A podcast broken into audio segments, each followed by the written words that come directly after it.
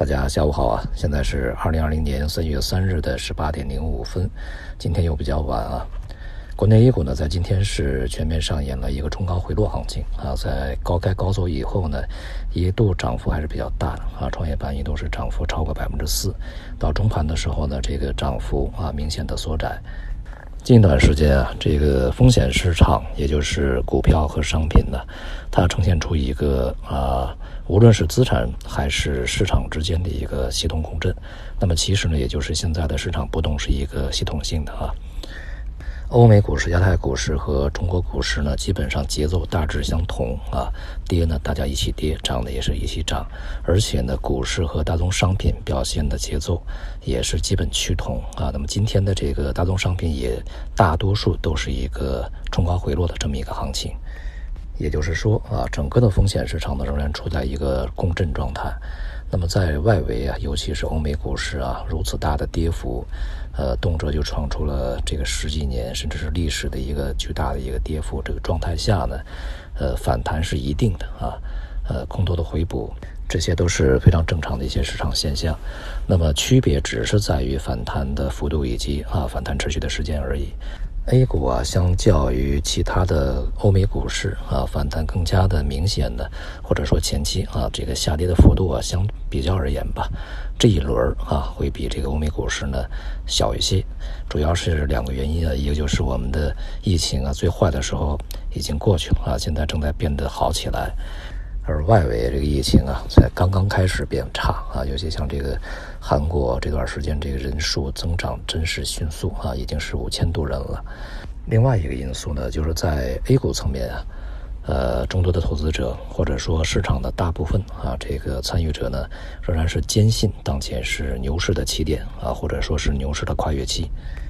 因此啊，这个整个市场的做多热情呢，还是比较高的啊。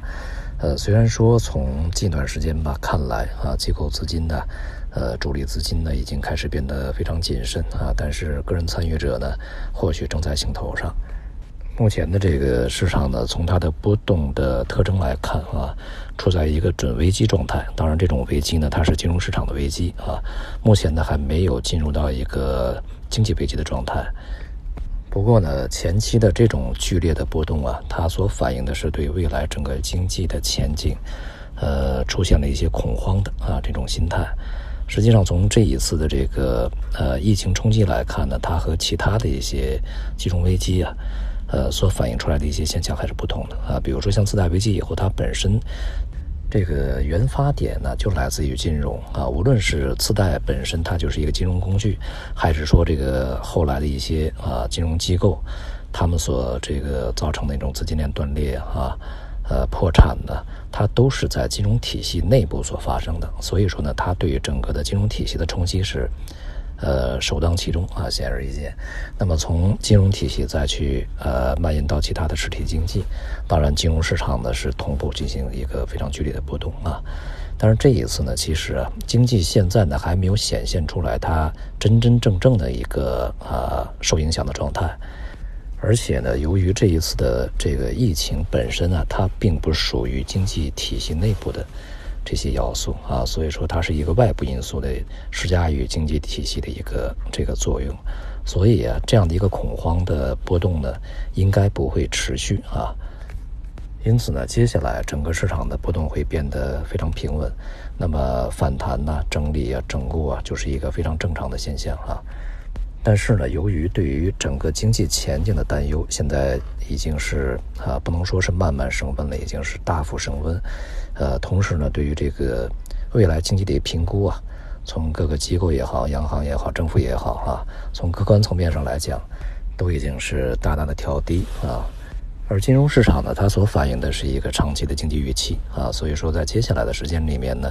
一个啊。由于整个的疫情冲击并非来自于金融体系内部，所以说金融市场的波动呢会逐步的变得有序，甚至呢是一个平稳的啊正常状态，也就波动率呢会下降，这是第一啊。但是第二呢，对于经济前景的担忧以及呃，客观现实所显示的指向的经济下行是一定会发生的这种状态呢，也会使整个的风险资产啊、风险市场呢，它面临着一个中长期的下行压力。这就是从这个外部啊，然后逐步向内部施加的这个压力，呃，所传递需要一个时间和过程啊，这么一个状况。那么与此同时呢，我们在叠加啊整个经济周期的这么一个变化呀，所以接下来这个风险市场确实啊。它的这个下行的概率呢是远远大于上行的。当然啊，这个所指的是一个中长期的趋势啊，它并不是说明天的行情或者是下周的行情啊。事实上呢，某一天的行情、某两天的行情，它和基本面没关系啊，它和市场情绪有很大的关系，和资金的这个在里面的操作有很大关系啊。所以，如果整个趋势啊确确实实是如此，也就是符合我们的预期的话，那么接下来啊，任何一次市场的向上呢，它只是一个反弹的幅度和持续的时间而已。那么这些这个不惧反弹啊，这个做一些结构性的机会啊，它属于啊一些短线的这个交易者啊，尤其是要对市场呢比较熟悉的这种这个成熟的交易者。他对交易的要求呢是这个啊，在市场没有上涨之前，你就进入啊，在市场上涨以后呢，你就立刻撤出，而不是等候市场这个明显上涨以后再去追入啊。不过呢，现在的问题啊，在于市场啊相信牛市啊，所以说呢，往往啊是这个看到上涨以后呢，大家蜂拥而上啊，这么一个状态。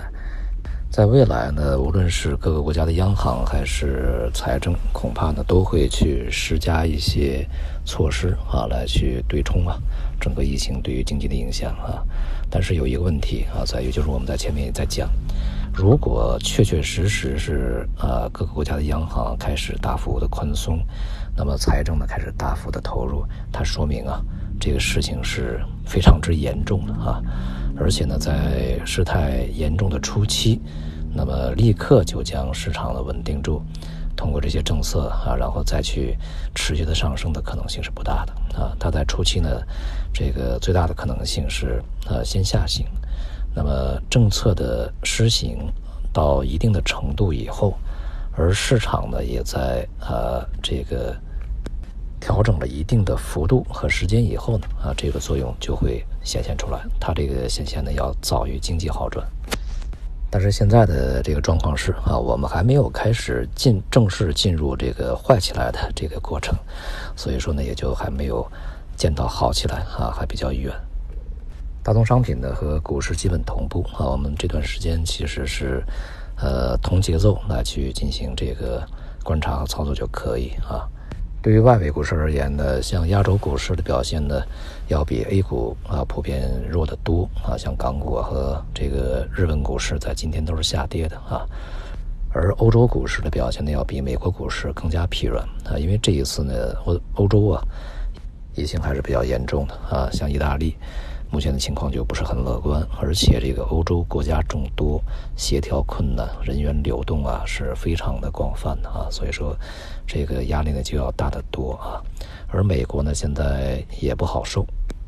如果在美国的这个疫情扩展啊，那么在大选期间嘛，目前像什么集会啊这些事情也是经常发生的，那么演讲啊啊，相对来讲还是有一些风险啊。呃，不管这个整个疫情怎么样，呃，就疫情本身所衍生出来的其他问题呢，也会使美国的大选，呃，变得更加的有看头啊，更加的有这个很多的新鲜的这些资料啊，可以去供两党在这个大选过程中去使用。因此呢，在外围市场里面，它的这个反弹和波动啊，也会呈现呃级别和力度不大相同的这么一个情况啊。但大的节奏啊，大的方向是相统一的啊。目前我们可以非常清晰的看到这一点，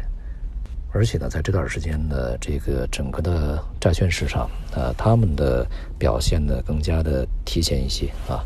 他们会对整个的风险以及未来的经济走向呢更加敏感。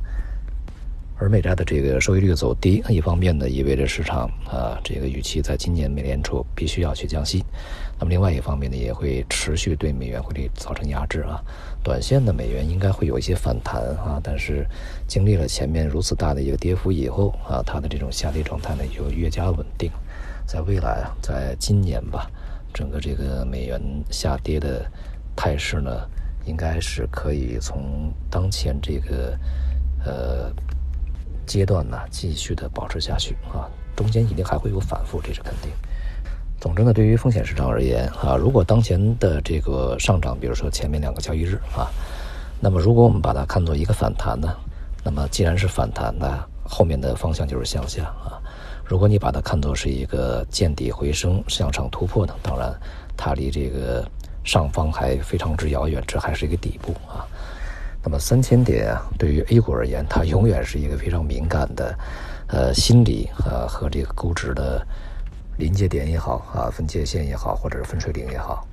而整体的经济方向呢，将股指的方向啊指向下档，也就是说啊，无论是 A 股。呃，美股、欧洲股市还是亚洲股市，那么在未来大概率方向是向下的。好，今天就到这里，谢谢大家。